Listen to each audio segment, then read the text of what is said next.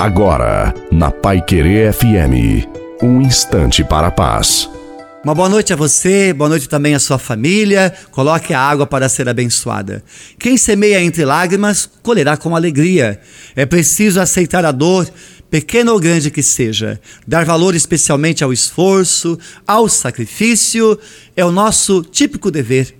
É uma dor que gera vida, e isso sem nos rendermos jamais, mesmo quando não vemos os resultados, bem sabendo que um é o que semeia e o outro é o que colhe.